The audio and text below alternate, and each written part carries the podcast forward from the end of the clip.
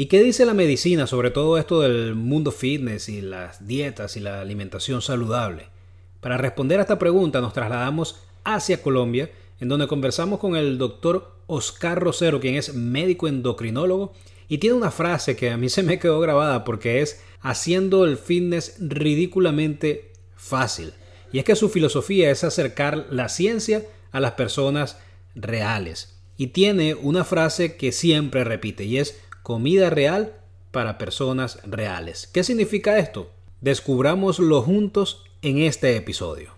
Y este episodio también llega a ti gracias al apoyo de Eneida Adrianza, quien es mi realtor de confianza en la zona de Houston, Texas. Yo no la recomiendo a ella únicamente por los más de 18 años de experiencia que tiene en el mercado, sino porque uno de los aspectos más importantes a la hora de buscar casa y trabajar con un realtor es la confianza. Y eso representa Eneida para mí. Confianza. Ahora sí, comencemos. Bienvenidos al podcast Un Café con JP junto a José Paulino González, promotor del autoliderazgo y quien a partir de este momento te compartirá información e historias sobre seguridad, desarrollo personal y liderazgo. Así que busca ese café que tanto te gusta, ponte cómodo y acompáñanos a recibir una buena dosis de información para tu crecimiento. Y trasladamos esta nave hoy hasta Colombia, porque hoy tenemos un invitado de honor que es eh, el doctor Oscar Rosero, que es endocrinólogo y además es experto en metabolismo y hormonas. Y una de las cosas que más me gusta del perfil de Oscar es, su pasión por cerrar la brecha entre la ciencia y las personas reales, como él mismo dice o como leí por allí. Pero me gustaría que fueras más bien tú que te presentaras y nos contaras un poquito lo que haces.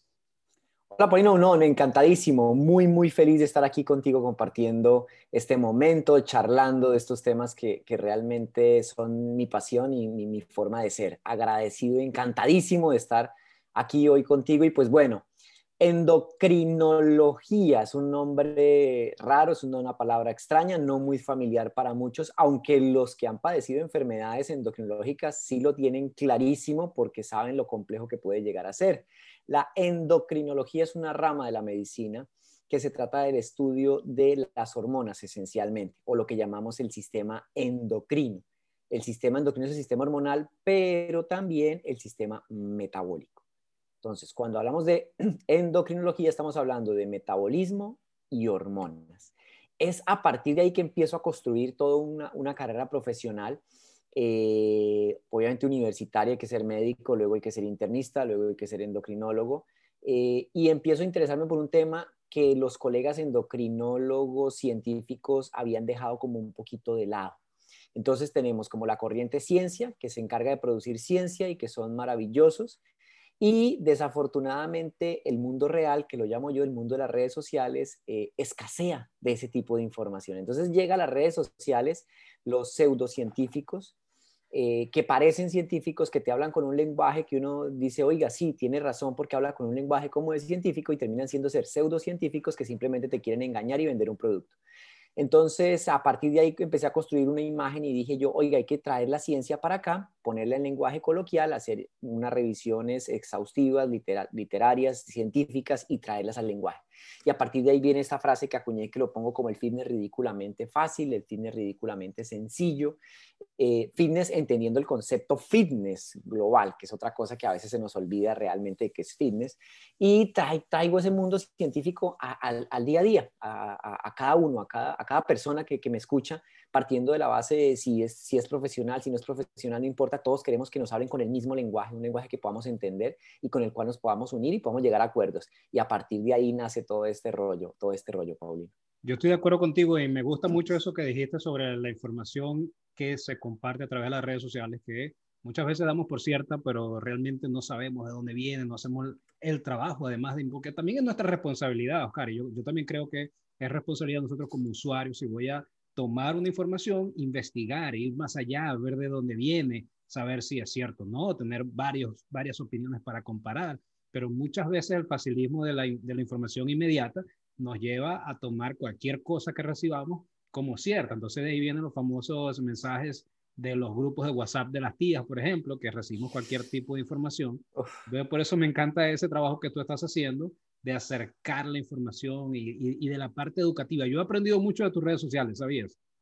Sí, sí, sí, eh, sí me habías contado y, eso me, pone muy feliz porque, porque sé que estamos llegando a, a todos lados, a todos lados, estamos llegando con ese mensaje a la mayor cantidad de personas y queremos llegar a miles, a cientos de miles de personas eh, con ese mensaje que yo digo es un mensaje de sanación sin caer en, lo que llamo también el nutricionismo, que es un tema que ahorita podemos hablarlo un poquito más adelante porque el tema del nutricionismo también eh, es algo bien complejo y que confunde. Alguien me decía, me decía precisamente hoy como, como hay tanta información y yo creo que el, peor enemigo de los estilos de vida hoy en día es la sobreinformación, porque, porque los, todos creen creemos, incluso te, me incluyo que soy así, te, creemos tener la razón y a veces eh, se, se, se, entrelazan algunos conceptos o a veces se, alejan algunos conceptos y el usuario queda en la mitad diciendo, bueno, ¿y a quién le creo? Y ahí empezamos. es totalmente cierto. Sí, no, yo estoy de acuerdo contigo, pero no lo dejemos para más adelante, más bien cuéntame un poquito eso de nutricionismo porque nunca lo había escuchado. Sí, el, el tema del nutricionismo es un tema que, no es nuevo, lo que pasa es que las redes sociales lo, ampliaron. ¿no? El tema del nutricionismo es, el clásico, hacerte creer que necesitas un producto para vivir, un producto adicional, o sea, un producto nutricional suplementario para poder vivir o para poder obtener tus, tus, objetivos eh, en musculación, en estilo de vida, en salud. Entonces, viene desde hace mucho tiempo, pero con redes sociales se ha masificado. Entonces, nos dicen, todos los seres humanos están deficitarios de magnesio, todos necesitan tomar magnesio, mire, yo te tengo este magnesio. Eso es nutricionismo.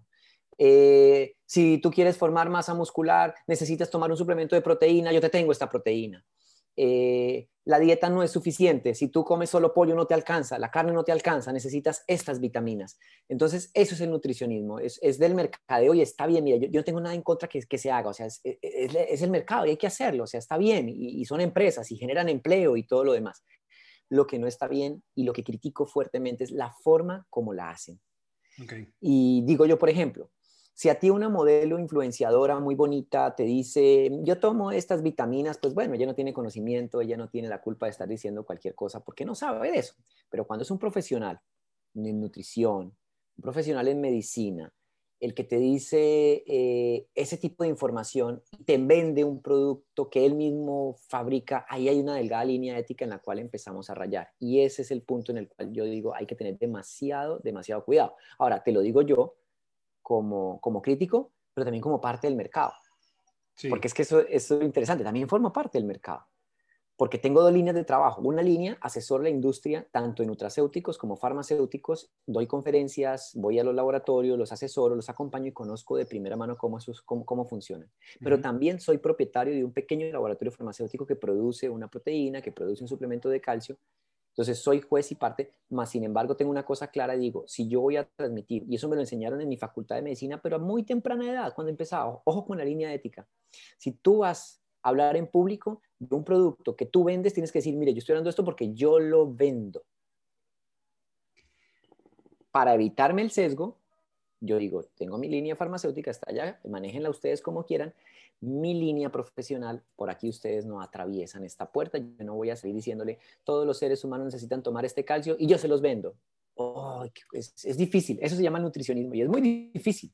Uy, claro, porque además es una línea muy delgada, pero mira, ya, ya ahora que tú lo mencionas, yo, yo te puedo decir que yo tengo ya un tiempito siguiéndote y yo nunca te he escuchado a ti mencionar ninguno de tus productos. Es más, hasta ahora vengo a enterarme de que tú tienes una línea de productos. Lo, que, lo que habla muy bien de que esa línea se mantiene y, no la has cruzado, porque, porque eso que acabas de decir es una realidad que existe, que existe. Hay, hay, hay, muchos, y no voy, a, no voy solamente a decir eh, médicos, profesionales de la salud, hay, hay en todo. En todo hay esa parte que, bueno, yo te recomiendo un producto porque yo lo vendo y este es, el, este es el que tú necesitas. E incluso si no lo necesitas, creo o genero la necesidad en ti para que lo compres. No, y está bien, y, es el mercadeo, porque a mí me encanta el mercadeo. Entonces el mercadeo es que tienes un problema, creas una necesidad y te doy la solución. Y es perfecto, y así, así hemos comprado filtros de agua, hemos comprado carros, hemos comprado apartamentos, funciona de maravilla, funciona de maravilla. Pero cuando tú haces también investigación, y eso yo creo que es que yo lo amarro, porque yo también trabajo en investigación clínica, entonces yo también trabajo para investigación y he publicado algunos artículos de investigación con algunas cosas. Cuando tú haces investigación clínica y haces eh, eh, los, los, los, procesos de formación, eh, existe lo que llamamos nosotros el sesgo y existe el conflicto de interés. Inmediatamente en un, en un, protocolo de investigación identifica que tú tienes un sesgo, un conflicto de interés, te lo anulan. Ok. Muerto no existes, no, no lo hagan, no, no, no, no la van a publicar, no les va a valer de nada, porque si tú estás haciendo publicidad para ti, pues, pues no, eso no es así, aquí la ciencia no existe eso. Entonces eso me ha tocado extrapolarlo a la vida real y lo hago. Y ha sido, y mira, y mira Paulino, que eso ha sido un poco difícil, porque bueno, no, hablando de productos, hablando de, alimentos, por ejemplo. Entonces yo digo, mire, yo recomiendo que si vas a tomar un yogur, que el yogur sea sin azúcar, sin colorantes artificiales, eh, eh, bajo condiciones de lo que se considera un buen procesado. Listo, está ahí la publicación. Y todo el mundo empieza, ¿y qué marca? ¿Y cuál es el que usted toma? ¿Y qué marca? ¿Y qué marca? Y digo yo, ¿cómo hago para decir? O sea, uno, no le voy a hacer publicidad gratis a, un mega, a una mega fábrica. Tampoco puedo decir que entonces uno sí y otro no. Entonces ha sido bien difícil no sé cómo voy a hacer para superar eso y para poder decir, mire, sí, sobre todo, ¿sabes por qué, por qué lo digo? Porque hay pequeñas empresas de, comida, de productos reales, bien procesados, que tienen mucha dificultad para, para, comercializarse. Y hoy me escribía alguien de una pequeña granja que produce un yogur artesanal, sin azúcar, sin colorantes, muy bueno. Decía, oiga, mire, estamos una pequeña granja, queremos salir adelante. ¿Usted por qué no nos echa un empujón? Yo, ay, o sea, queda uno como que dan ganas, pero trato, eh, sí, como que no sé si hacer una, un, día a la semana, no sé, como mm, pequeñas empresas yo les ayudo a, promocionar, yo les ayudo a... yo creo que no es mala idea, yo creo que esa idea no es, no, es, para nada mal, sobre todo, sobre todo negocios locales y pequeños. Yo, yo eso lo hago eventualmente también apoyo negocios locales y emprendimientos locales y pequeños. Eh, para que puedan comercializar, comercializar su producto sin ningún tipo de interés de fondo o detrás de eso. Eh, más allá que de ayudar al empresario y al consumidor, porque estamos conectando al empresario y al consumidor por un producto que verdaderamente lo puede beneficiar. Y yo creo que eso, eso está muy bien. Em, ahora, tú, tú, ahora que mencionas eso del yogur, yo quiero comentar algo que tú siempre repites y es lo de comer, eh, eh, consumir comida real. Tratar de consumir comida real. Y quisiera que nos comentaras, ya, ya para entrar un poquito más en materia, para todas las personas que nos están escuchando, ¿qué es eso de comida real? ¿A qué llamas tú comida real? Es, es, un tema, es una filosofía realmente. Yo lo convertí en mi filosofía de vida. El tema de la comida real no es un tema que yo me lo inventé. Alguna vez alguien me hacía un reclamo, pero usted yo no me lo he inventado. O sea, comida real es una frase genérica que existe en el mundo hace mucho tiempo y que hay una corriente de hace más o menos 10 años que empezó a jalar hacia ese lado. El término viene desde 2008 más o menos. En Brasil se reúne un grupo de expertos y crea una clasificación que se llama la clasificación de NOVA. Y es un grupo de expertos que dicen, mire, la comida hay que identificarla para que la gente entienda qué es de verdad y qué es de mentiras, qué es procesado, qué es ultraprocesado y qué es comida natural. La clasificación la leí, me, encantó porque es la forma, pero me parecía un poco difícil en transmitirla hacia el público en general. O sea, son cuatro clasificaciones y tiene ta, ta. Era un enredo. Entonces dije yo, oiga, no, más bien vamos a identificar esto en qué es comida real o comida de verdad y qué no es comida de verdad. Y ya a partir de ahí empieza una construcción. Comida real es lo que en mi percepción, después de muchos años de trabajo, da la respuesta al 90% de las enfermedades crónicas, que son el 90% de lo que está matando a la humanidad actualmente. Diabetes, cáncer, hipertensión, eh, sobrepeso, obesidad, enfermedades cardiovasculares, etc. La comida real es la comida que no ha sido procesada en una planta, es la comida que llega con el mínimo grado de procesamiento. Entonces ahí, ahí es donde enlazamos ese discurso clásico de siempre, coma frutas y vegetales, eh, etc. O sea, ahí lo enlazamos y lo entendemos de dónde viene el concepto, pero ya un lenguaje mucho más, más, más, más cristiano, más terrenal. Entonces tenemos frutas, vegetales, arroz, papa, yuca, plátano, frijol, lenteja, garbanzo, arepas, eh, yogur, quesos, eh, pollo, pescado, carne, todo. Eso es la comida real. Y la separamos de lo que son los productos que no son comida y que vienen de una planta, una planta industrial, una planta en donde ni siquiera yo, por ejemplo, tú ves un, paquete de estos eh, triangulitos eh, saborizados de maíz y tú ni siquiera sabes el, origen, el, verdadero origen de eso, porque eso viene una explosión de colorantes artificiales, saborizantes artificiales, o sea, ni siquiera sabes eso realmente qué es lo que estás comiendo. Cuando nos vamos a decodificar eso que estás comiendo en ese paquetico de, triangulitos de, de, sabor a queso, etcétera, te vas a encontrar que hay sustancias, por ejemplo, como los colorantes artificiales eh, y tú te puedes buscar de dónde se provienen los colorantes artificiales. Pues, entonces, como decía, esos colorantes artificiales finalmente vienen del petróleo. Entonces, viene una molécula de petróleo, ingresa al organismo, llega al sistema digestivo y el sistema inmunológico la reconoce como algo extraño. Y entonces, al verla como algo extraño, pues va a reaccionar y genera una respuesta inflamatoria. Y esa respuesta inflamatoria se da en todo el cuerpo. O sea, no solamente en el intestino, es todo el cuerpo el que se va a, a producir esa respuesta inflamatoria. Y así mismo pasa con la carga de azúcar, así mismo pasa con muchas cosas. Entonces, claramente hay que identificar lo que es comida de verdad de lo que es la comida procesada, ultraprocesada. Cuando vemos esta identificación y empezamos a tratar de entender un poquito qué es lo que está pasando con la salud y con el mundo actualmente, nos damos cuenta es que, por ejemplo, en Colombia hicieron un estudio en, adolescentes y encontraron que el 60% de la, de la comida que están recibiendo los adolescentes en Colombia es comida ultraprocesada. Quizás en Estados Unidos el porcentaje sea mayor en algunas comunidades. ¿De dónde será que viene la obesidad, doctor? ¿De dónde será que hoy hay tanto cáncer? fíjate, por ejemplo, con el cáncer de seno. ¿De dónde será? Y las campañas de cáncer de seno, cuando hoy día se sabe, por ejemplo, que una de las causas más fuertes y sólidas del cáncer de seno es la obesidad, y cuando vamos más allá atrás de la obesidad, entendemos que no es la obesidad como el aspecto estético de la aceptación y de la campaña, de que todos somos bonitos, no o sea, eso no tiene nada que ver. Tiene que ver con lo que está pasando internamente en el medio ambiente de una persona con obesidad. Tiene que ver con hormonas. Entonces aparece una hormona que se llama la insulina. Hoy día se sabe que las personas con exceso de insulina, que es una hormona anabolizante, con resistencia a la insulina, que son las personas con obesidad, tienen más tendencia al crecimiento de tumores, mama, páncreas, próstata. Y entonces ahí empezamos a entender cómo dentro de todo este mundo el cáncer aparece como una consecuencia directa de lo que estamos comiendo a través de una enfermedad que se llama obesidad. Entonces, cuando yo voy a decodificar todo esto y digo, bueno, ¿dónde está el problema? Identificamos el problema y el problema de las enfermedades, la, el 90% de las enfermedades hoy en día es la comida procesada, pues digo, la filosofía es volver a, los a las raíces, volver a la comida real. Y cuando yo vuelvo a la comida real, empiezo a encontrar respuestas que yo siempre estaba buscando. Doctor, ¿por qué tengo tanta ansiedad por comer? Porque la comida procesada te da ansiedad. Doctor, ¿por qué para mí es tan difícil la tarde? Porque al final de la tarde tengo ganas de comer dulce? Porque comiste dulce y te genera una respuesta cerebral en dos hormonas, dopamina y serotonina, y en otra hormona que se llama la insulina, que hace que se metabolice rápido el azúcar y te va a dar ganas de comer dulce. Ahí empezamos a entender un poquito y hay parte de la terapia que promociono, eh, digo promociono, pero es gratuita en, redes, eh, a partir de mis consejos es, eh, un consejo grande es, no lo compres porque te lo comes.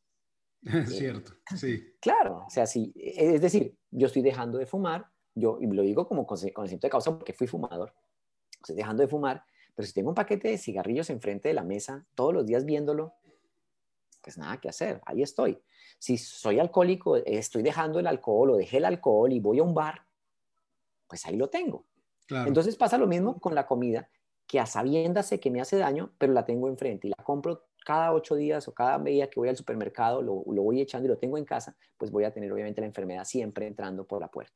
Yo hago, yo hago eso con la Coca-Cola, por ejemplo. Yo, yo y, bueno, nombro la marca, pero este, yo no la compro. En mi casa no hay porque a mí me gusta mucho. Entonces yo sé que si tengo en la nevera el acceso en cualquier momento que esté almorzando me va a provocar y me voy a tomar una Coca-Cola. Entonces no la tengo ni siquiera cerca de mi casa.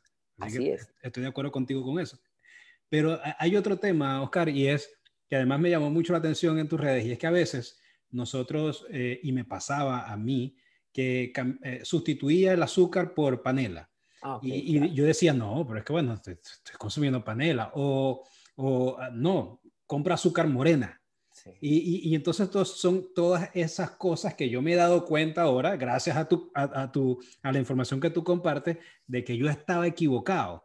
Pero eso es algo cultural que tenemos y me gustaría que nos comentaras un poquito de eso para que quienes nos estén escuchando también entiendan que a veces estas sustituciones no son tan efectivas como nosotros pensamos.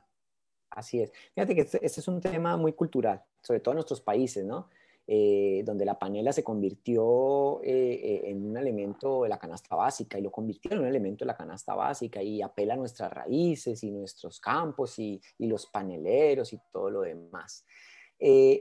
básicamente la panela en cualquier forma o presentación su constitución es azúcar. Lo que pasa es que tiene un proceso menos de, industrial para, para, no la blanquean, pero el fondo del producto sigue siendo más del 90% eh, sacarosa, azúcar. Entonces, no hay ninguna diferencia. Ahora, ¿cuál es el tema? Y, aquí de una vez pues aprovechamos para un poquito, ¿cuál es el tema y cuál es el raye con el azúcar? Porque todo el mundo, ay, yo no sé, un obsesivo con el tema del azúcar, eso, un poquito de azúcar no hace daño, eso no es mentira. El, tema, incluso hay un, hace alguna vez una, una, una, conferencia sobre la historia del azúcar, ¿Cómo, cómo, nos vamos atrás con el tema del azúcar y si vamos a ver realmente lo que es, lo que es el azúcar. Eh, hoy en día es como los narcóticos, como los narcóticos de hoy en día era el azúcar hace 400 mm, años. E, e, es un modelo muy similar. Eh, así como para, para, para, ejemplo gráfico rápidamente, en la Edad Media el consumo de azúcar se consideraba de una élite muy, muy estrecha o solo bajo prescripción médica para tratar la depresión. y, lo formulaban los médicos en cucharaditas la élite empezó a darse cuenta del poder que tenía el azúcar estimulante y entonces empezaron a consumir azúcar, se empezaron a engordar. Pero antes de eso, ya viene la historia de cómo aparece el azúcar, porque el azúcar, nosotros asumimos que el azúcar siempre ha estado con la humanidad, ¿no? Incluso muchos profesionales nutricionistas dicen, no, necesitamos azúcar porque el azúcar es energía y la glucosa es buena. Pero cuando vamos a ver el origen como tal del azúcar en la humanidad lleva solamente 600 años, o sea, nuestra humanidad lleva miles de millones de años de evolución y el azúcar lleva solamente 600 años. El azúcar, y tiene que ver con lo que preguntabas de la panela, eh, si bien la panela es, se, cataloga como algo autóctono criollo, no tiene nada que ver con nosotros. Realmente la panela viene de la India, ¿no? De la, caña panelera y la caña azucarera viene de la India, no era de América. América no, no existía eso. Por eso nuestros eh, hombres primitivos en América, los indios de América, eh, de, nuestras, zonas eran todos delgados, atléticos, como los ves ahorita en las películas que aparecen o en los documentales, son de gente delgada, atlética, gente bien, porque no tiene acceso a eso. Básicamente la caña mm, tiene un proceso de transformación y un dato interesante. Eh, los persas, el gran imperio persa, en algunos escritos antiguos aparece referenciado que ellos pierden el imperio, el imperio persa empieza a decadencia por el azúcar, porque dominaron la forma de refinar azúcar y empezaron a mandar las raciones a sus soldados porque creían que era energía, porque les daba energía, entonces daban raciones de azúcar a sus soldados para que fueran a pelear. Y hay unos escritos divinos donde reportan cómo eh, los soldados se vuelven perezosos y fojos y solamente quieren dormir y no sé qué. Pues obviamente los intoxicaron a punta de azúcar, se subieron de peso, ya no podían combatir y bien la caída del imperio persa en la Edad Media el, azúcar fue una cosa, eh, eh, cuando sale del nicho donde estaba, empieza a popularizarse y empieza a, demandar la gente cada vez más azúcar. Parece ser que la colonización, eh, la colonización de América fue básicamente buscando tierras para cultivar caña, porque habían tenido unos fracasos muy grandes para cultivar caña en África, no les había ido muy bien y tenían problemas con el suministro, entonces buscaron por acá. ha llegado el punto del azúcar, por ejemplo, a, determinar, a hacer que se modifiquen encíclicas papales para bendecir los barcos eh, esclavistas, para poder tener azúcar como fuente importante de ingresos. Es una cosa que tiene un trasfondo cultural, social, que es lo mismo que está pasando ahora. Básicamente tenemos los, eh, los, los, los narcos, el dinero moviéndose, etcétera. Eso pasaba hace mucho tiempo con el azúcar. Eh, Centroamérica, las grandes guerras de Centroamérica provienen de la pelea que ha habido con el azúcar. Cuba, la pelea con Cuba finalmente fue por el azúcar. O sea, hay un contexto acá muy grande que gira en torno a esto. Y si vamos a ver, por ejemplo, el tema esclavitud, en, porque, ¿Por qué estoy haciendo este relato? Porque cuando hablo yo de comida real, yo creo que no podemos desenlazar el concepto de comida real al medio ambiente, al entorno y a nuestra vida. Tenemos que conocer nuestro medio ambiente y entorno para poder enlazar la filosofía de comida real a nuestra vida. La esclavitud, el origen esencial de la esclavitud fue la caña de azúcar. Porque es que los barcos que traían esclavos traían era cultivar caña de azúcar, no traían a cultivar nada más, ni hacer nada más diferente a caña de azúcar. La esclavitud, miles de millones, millones de, personas murieron por, ese, por eso, ¿no? Ahora, ¿cuál es el daño metabólico? Pues nada, el azúcar genera exceso de insulina, exceso de insulina anabólica, como les explicaba, produce cáncer. El exceso de azúcar a nivel cerebral ya se ha identificado que si bien no alcanza a ser tan adictivo como la cocaína, sí produce respuestas neuronales de adicción que puedo controlar, pero que siguen siendo respuestas neuronales de adicción. Cuando yo consumo algo azucarado, se suben dos hormonas que son dopamina y serotonina, pero duran cinco segundos. suben y bajan. Y a los cinco segundos necesito algo más, necesito el estímulo adicional. Mire, lo más ejemplificante son los niños. Los niños eh, identifican y ellos saben que cuando comen azúcar se vuelven mucho más activos y empiezan a brincar y brincar, brincar, brincar. Ellos ya lo saben incluso. Eh, por eso no hay que darles azúcar, desde luego. Eh, hay una escuela muy, hay un experimento que yo vi en un documental de Michael Moore en Estados Unidos donde identificaban niños en donde les daban una dieta sin azúcar a niños problema y se convirtieron en el colegio maravilla con los mejores niños mejores comportados. Y eran niños problemáticos, déficit de atención, hiperactividad, alergias, atopía, muchas enfermedades provienen del consumo excesivo, y cuando digo excesivo es cualquier tipo de consumo, porque aquí viene el tema de que consumo con moderación. Em, es muy curioso el tema de, consumo con moderación. No, cualquier consumo de azúcar refinada es excesivo. Digo azúcar, no productos naturales, eh, como la fruta, que es diferente. Entonces ya sabemos que el azúcar definitivamente no. Y cuando nos lo presentan en estas formas, así como la panela, eh, que es que es de la tierra, que es de nuestros agricultores. Mira lo que pasó en Colombia con el tema de la panela. En la década de los 80 estaban los ciclistas colombianos subiendo en España, ganando carrera, ganando Lucho Herrera, etcétera, y, entonces la Federación de Paneleros creó una estrategia comercial buenísima y era nuestros ciclistas ganan porque comen panela, panela es energía y todos quedamos con el tema de panela energía. De hecho, si tú ves la gente hoy en día que está de moda montar bicicleta y salir a la ruta, ellos cargan su panela y le dicen, es que yo mi panela porque es que la panela me da, o sea, eh, forma parte de una, de una cultura que a la larga, pues sí, eh, los productores de, panela eh, de caña, pues tienen que hacer algo y tienen que trabajar y tienen que hacerlo y está bien porque no, no lo estamos atacando a ellos. Es como los que producían tabaco, pues, hombre, el tabaco se sabe que es malo, pues no hay nada que hacer. Claro. Y, ahí vuelvo otra vez al tema de, de nuestra propia responsabilidad y, lo que es mi filosofía de vida, que es esto de cuídate mucho, y que nosotros también tenemos que poner de nuestra parte para cuidarnos. Eso es como McDonald's está allí. Ahora, yo veo si voy todos los días a comer a McDonald's o no. E, esa, esa también es parte de mi responsabilidad. Ahora, conectando eso que me estás diciendo del azúcar y lo que mencionaste antes de la comida real, me voy a la miel de abeja, porque la miel de abeja es natural. Es real, claro. Es comida real. Entonces, entonces ahí me perdí un poquito. Cuéntame de, ese, caso. Ahí viene, el tema también, porque es que mm, empezamos a darle propiedades, y hoy precisamente hice un post donde digo que ningún alimento, ninguna sustancia por esencia pura es curativa de nada. Es el contexto lo que nos da la curación en la comida. No es que yo me como un litro de miel y me voy a curar, no es el contexto de un estilo de vida amigable y saludable. te, voy a interrumpir porque es que me hiciste recordar a, mi mamá. Mi mamá, cada vez que en mi casa había alguien con gripe, mi mamá miel de abeja y limón. Así es. y quizás, y quizás, y quizás funcione para, quizás sí en ese escenario. Ahora, ¿cada cuánto nos va a dar gripe? No sé, cada año, ojalá que sea cada dos años o nunca. Pero quizás en ese escenario, igual hay unas publicaciones que han dicho que como que sí puede llegar a ayudar un poquito a mejorar la gripe. Yo también yo tuve un episodio de tos muy fuerte y era agua de jengibre con miel y zumo de naranja, pero eso fue hace dos años, o sea, no rutinizar ese. Y pasa lo mismo que con el consumo de miel, por ejemplo, dicen, no, la miel es ancestral, claro, pero los, los, los, aborígenes, las personas, eh, los indios, cuando consumían miel era ocasionalmente, o sea, encontraron una, una y lo ven en los documentales, ¿no? Encontraron una, un, un, nido de abejas, lo bajan, lo pican y lo disfrutan, pero eso, eso no es todas las mañanas con tu taza de cereal y dos cucharadas de miel, no, eso no tiene nada que ver, o sea, es una cosa completamente diferente. Entonces la miel es lo mismo, la miel es azúcar. Ay, los defensores, ¿no? Pero es que la miel también te aporta vitaminas, la miel también te aporta muchos nutrientes. Sí, claro, pero para que sean efectivos en la dosis que tendrían que ser efectivos, tendrías que tomar un litro de miel todos los días. O sea, y el efecto metabólico de un litro de miel te daña todo el efecto positivo que puede llegar a tener. O sea, si quieres esas vitaminas, búscalas en otro lado, que ahí no, eso así no va a ser. Entonces es un balance, mira que la vida finalmente es un balance. Pueden ser cosas reales, pero hay que tener moderación y la moderación en esto cuando ya tengo una enfermedad. Y aquí también quiero decirte una cosa que es muy, muy, muy importante. Existen dos grupos de personas eh, en general.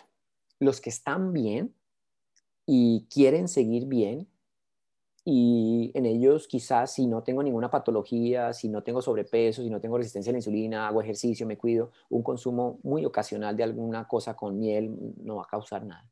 Pero los que ya están con enfermedad, es que el, tema aquí es que si yo ya tengo enfermedad, la cosa va a ser diferente. Es decir, si yo ya tengo obesidad, que es una enfermedad, si yo ya tengo diabetes, si yo ya tengo hipertensión, si yo ya tengo lo que llamo yo resistencia a la insulina o condiciones de ese tipo, pues ya tengo enfermedad. Ya la cosa no es si quiero o no quiero, la cosa es que me toca hacer lo posible para que mi enfermedad no avance. Entonces, ahí es donde diferencio yo las, las, condiciones para poder dar recomendaciones individuales. Entonces, si me preguntas, ¿usted consume miel ocasionalmente? Mira que sí, hablábamos de la gripa, pues sí, una gripa, pero, pero, pero no diariamente, ni, ni loco sería. Y, ahí vuelvo a un tema que ha sido muy común en todas las conversaciones que he tenido recientemente con diferentes expertos, y es que todos somos diferentes, y, y, por eso que cada caso hay que evaluarlo de una manera eh, individual. Hay cosas que sí funcionan para todos, pero, pero pues todos, todos somos individuos diferentes, así que tenemos que siempre buscar la ayuda de un experto y por allí va mi siguiente pregunta para ti, Oscar, ya para ir cerrando. Eh, por ejemplo, tengo, tengo, conozco varias personas que me han dicho, mira, yo hago ejercicio, me alimento bien, sigo las indicaciones que me han dado los nutricionistas o el entrenador o lo que sea, pero no bajo de peso. Es más, siento que aumento de peso y creo que quizás necesita hacerme un chequeo médico, pero no sé por dónde arrancar. ¿Qué le podemos decir a esas personas? Esa, eh, yo creo que ese es, ese es, el motivo de consulta más frecuente que yo recibo todos los días. haz de cuenta, estoy recibiendo 10 pacientes que me están diciendo todos los días la misma historia. O sea, hago ejercicio, como bien y no logro, logro bajar de peso. Lo, lo, he dicho varias veces y, los, los, los, los, que están, nos están escuchando, que se echen una pasadita por mi, por mi perfil, eh, acuñé una frase o tres palabras, que esas sí son de mi propia autoría y que, y que las trabajo y las trabajo y las trabajo, que es un concepto de calidad, cantidad y hora desde el punto de vista de la alimentación, desde el punto de vista del entrenamiento físico, desde el punto de vista de la vida. O sea, es calidad, cantidad y hora. Todo tiene que ver. Cuando digo digo a un paciente, doctor, yo como bien. Digo, bueno, pero tú qué es, para ti qué es comer bien? Porque para mí comer bien es comer 100% de calidad, que es comida real, 100%, ojo, 100%, porque tienes una enfermedad, si tienes obesidad, no te vale el 90. Tu cuerpo no va a reaccionar, tus hormonas no reaccionan con el 90, reaccionan con el 100. Calidad, cantidad, ¿cuánto es la cantidad? Entonces digo, bueno, ¿y cuánto tú crees que puedes comer diariamente en cantidad? No, no sé. Pues no sabes, entonces ¿cómo me estás diciendo que comes bien? Y tercero, hora. Tú sabes a qué horas debes mejor comer cierto tipo en particular de alimentos. Fíjate que son tres conceptos que si los entendemos, destrabamos la máquina esta que nos tiene frenados y nos saca adelante. Actividad física. Calidad de la actividad física, qué tipo de actividad física estás haciendo, cantidad de la actividad física y hora de la actividad física. Entonces, cuando enlazamos estos tres conceptos y ya vamos a la individualidad, aunque podemos dar datos genéricos, pero en la individualidad pues va a tener mucho más efecto. Calidad, 100% comida real. Cantidad se llama, un concepto que, que manejamos los endocrinólogos que tratamos el metabolismo es tasa metabólica basal. La tasa metabólica basal es la cantidad de calorías que un cuerpo humano gasta en un día. Y eso ya ha sido estudiado, es muy chévere, porque entonces te dice, por ejemplo, José Paulino, tu tasa metabólica son 1800 calorías al día, las mías son 1500. Entonces yo necesitaría comer 1500 al día para mantenerme como estoy, si no hago ejercicio. Y si hago ejercicio, pues le agrego 200, no más. Tampoco puedo corregir. Eh, una cosa, y paréntesis, los contadores de calorías de los, de, los, de los relojes o de las aplicaciones son buenísimas para dar la hora, no más. ¿En serio? Eh, ese tema, y es frecuente, es que, doctor, yo mi registro que quemé 600 calorías, o sea que si mi metabolismo es 1500 más las 600 que quemé, me puedo comer 2100. esas 600 realmente son 200, no cuentes con que es más. No cuentes con que es más, a menos que te haya ido seis horas a, a, rutear. De resto, no. Yo, yo eh, eso, eso, que dice es muy común. De hecho, conozco varias personas que se la pasan con el reloj nada más midiendo a ver cuántas calorías han gastado, a ver cómo, qué tanto pueden comer. A ver qué tanto puede comer. Eso es un error terrible porque nunca van a compensar, nunca, porque eso siempre sobrevalora, siempre está sobrevalorando. Esas aplicaciones van, esas aplicaciones tienen un, un, un componente de seguridad. Donde lleguen a demandar, se mueren. Entonces siempre te van a echar, o sea, siempre te van a dar unos valores exagerados, o sea, como que debes comer 3.000 calorías porque quemaste 600. Nada que ver, o sea, es una locura. Entonces, eh, la cantidad es cuánto tu tasa metabólica dice que puedes comer al día. Y eso se mide a través de aplicaciones, a través de composición corporal, que es el ideal, o a través de calorimetría. Tengo unos equipos que por COVID no pude volver a utilizar, pero bueno, son de respiración. Y luego viene la hora. Y ahí sí el tema ahora, eh, cuando uno empieza a entender a cabalidad, se, se, aleja de esos modelos de, de, moda que se llama el ayuno intermitente, que hay como 50 mil libros, 50 mil gurús, 50 mil clases, 50 mil talleres, que finalmente eh, lo que hablan es de lo que se viene hablando hace 20 años, pero desde el punto de vista comercial. Hace 20 años venimos hablando de ciencia, de cronobiología y crononutrición, de que todo nuestro cuerpo, el ser humano es un animal de hábito diurno, no de hábito nocturno el ser humano debería comer hasta que se, acuesta el sol o en lapsos de 12 y 12, 12 horas de comida con 12 horas de ayuno, y eso lo sabemos desde hace 20 años. Ahora lo quisieron modificar con el tema ayuno para poderlo vender, pero es lo mismo. Entonces, si yo sé que como 12 horas y descanso 12 horas mi, cuerpo, mis bacterias intestinales duermen en la noche, ya no están preparadas para que a las 10 de la noche nos comamos una pizza. Okay. Muere. O sea, es una catástrofe. La insulina no está preparada a las 10 de la noche para comer pizza. Entonces, 12 horas de ayuno, 12 horas de descanso y ya tengo los tres componentes. Y luego el ejercicio. Pues, bueno, ¿tú qué quieres? ¿Quieres oxidar grasa? ¿Quieres formar masa muscular? ¿Tú qué quieres? Entonces, calidad. Depende de lo que tú quieras, vas a hacer el tipo de actividad física que tú tengas que hacer. Cuando logro entender esos conceptos de calidad, cantidad y hora, Se olvidan el tema de que no logro perder peso, se olvidan de todo, porque ya el propio cuerpo empieza a responder como él sabe responder, como él sabe hacer, de forma natural, sin pastillas, sin proteínas, sin polvo, sin nada. Me quedo con esas tres palabras, calidad, cantidad y hora. Una última pregunta rapidito, ahora que mencionaste las proteínas y los polvos de proteína y todos estos suplementos, ¿cuál es tu opinión acerca de esos productos eh, en general? Sí, pues en general, está bien. variedades, pero en general, ¿cuál es tu opinión? Eh, los nutracéuticos son alimentos con propiedades farmacéuticas. Pueden llegar a tener propiedades farmacéuticas en ciertas condiciones. Todas las proteínas en polvo, llámese whey, proteína vegetal, proteína de huesos de pollo, proteína de soya, etcétera, son nutracéuticos. Son, son, son alimentos que han sido modificados para otorgarles un, valor nutricional extra que puede tener algún valor terapéutico. El punto va es quién lo necesita. Okay. Ese es el punto. ¿Quién lo necesita? Si tú quieres ser un físico-culturista con unos músculos gigantescos, quizás a punta de carne y pollo no te va a alcanzar. Okay. Bueno, y ellos inyectan, pero hablando de la forma natural. Pero si tú quieres tener una vida sana, si tú quieres tener un cuerpo sano, si quieres que se, te veas bien, pero sin llegar a ese extremo, quizás no lo necesitas. Okay. Ese es el punto. me queda claro. ¿Sí? Reemplazar una comida para adelgazar por una proteína puede ayudarte por un tiempo, pero no es sostenible. Puede ayudarte, sí, pero no es sostenible. Yo siempre le digo a la gente, mira, es que claro, si tú dejas de comer dos veces, dejas de comer y, te tomas un batido, seguro vas a bajar de peso, pero... se llama restricción calórica y eso es un concepto básico y eso lo manejamos. Y yo, eh, de hecho, nosotros tenemos unas, eh, tenemos, manejamos en Colombia unas clínicas de control de peso eh, que se llaman balance eh, tenemos ya cuatro ciudades en Colombia y, cuando llegan los pacientes a balance les digo yo, mire, bajar de peso es lo más fácil del mundo. O sea, si, usted pagó lo que pagó por venir a bajar de peso, pues perdió su plata. O sea, es muy caro, muy caro lo que pagó para lo que va a hacer. Porque aguantar hambre, cualquiera baja de peso aguantando hambre. O sea, es muy sencillo. Pero entender calidad, cantidad y hora, cuando usted termine de bajar de peso y aplicarlo para toda la vida, es lo que usted está pagando acá. O sea, eso es claro. O sea, usted paga es por entender calidad, cantidad y hora para toda la vida.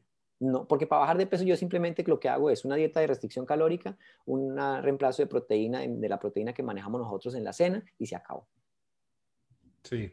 Eh, hay una pregunta que yo le hago a todos mis invitados, Oscar, y no, puedo dejar de hacértela. ¿Tú tomas café? ¡Oh, toneladas! bueno, bienvenido al club. Bienvenido. Tengo un sesgo, tengo un sesgo de opinión, eso se llaman sesgos de opinión. Eh, porque cuando tú dices un sesgo de opinión y buscas información, toda la que, toda la que encuentras vas a ser positiva. Y tú inconscientemente bloqueas todo lo negativo. O sea, ves un artículo negativo y lo ojeas y ¡ay! pasa. Eh, e, e, ese es mi, mi, considero que es mi sesgo. Ahora, hablando eh, francamente, bueno, hay detalles. Eh, personas con osteoporosis deben restringir el consumo de café no más de dos tazas al día, pero ojo, son dos. Está bien. personas con arritmias o problemas cardíacos no deben consumir café. Eh, niños no deben consumir café. Y ya, de ahí en adelante, cuatro o cinco tazas. Yo creo que eh, todo es eh, como el nombre de tus clínicas allá en Colombia, balance. Todo el balance. pues, pues, pues, y cada quien según su individualidad. No debería haber ningún problema. Oscar, ¿dónde te pueden ubicar? ¿Dónde te pueden contactar las personas que nos están escuchando si quieren alguna consulta o alguna información contigo? Claro que sí, es arroba endocrino rosero así de sencillo. Arroba endocrino rosero en Facebook, en Instagram, en Twitter, arroba endocrino rosero, también en YouTube. Estoy empezando, he, tenido así como mis acercamientos con YouTube, es muy difícil, eh, pero por ahí tengo algunos videos que a veces subo.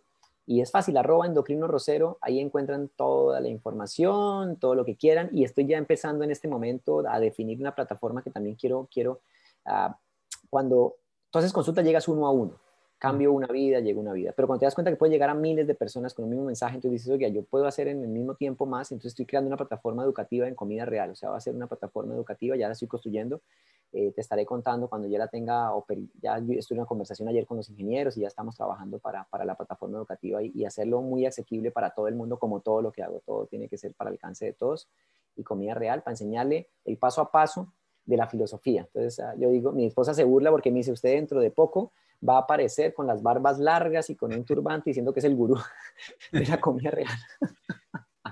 No, mira, Oscar, yo, bueno, me pongo a la hora en cualquier cosa que necesites. Eh, estamos para apoyarte porque me gusta mucho lo que haces y, lo digo de manera muy sincera. He revisado tus cuentas, toda la información que compartes y es muchísima información de valor, mucha educación, lo que hay en, en todos los canales donde tú compartes información.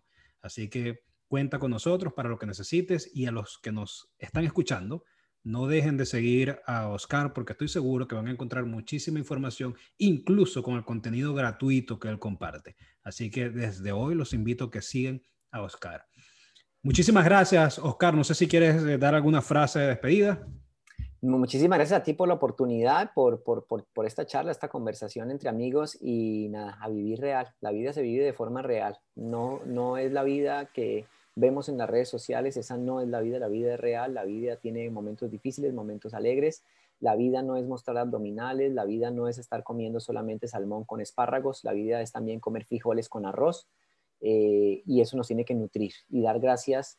Eh, si somos eh, cualquier religión que seamos, dar gracias al ser superior por, por, por cada momento, por cada situación que nos presenta, abrir los ojos y dar las gracias porque estamos vivos y hay que aprovecharlo.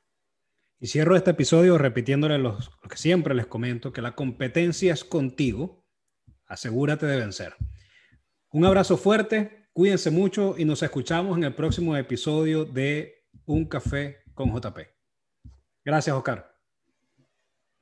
Hasta aquí esta entrega. Quien te acompañó, José Paulino González. Si te gustó y te parece útil esta información, comparte y suscríbete. Te esperamos en un próximo episodio.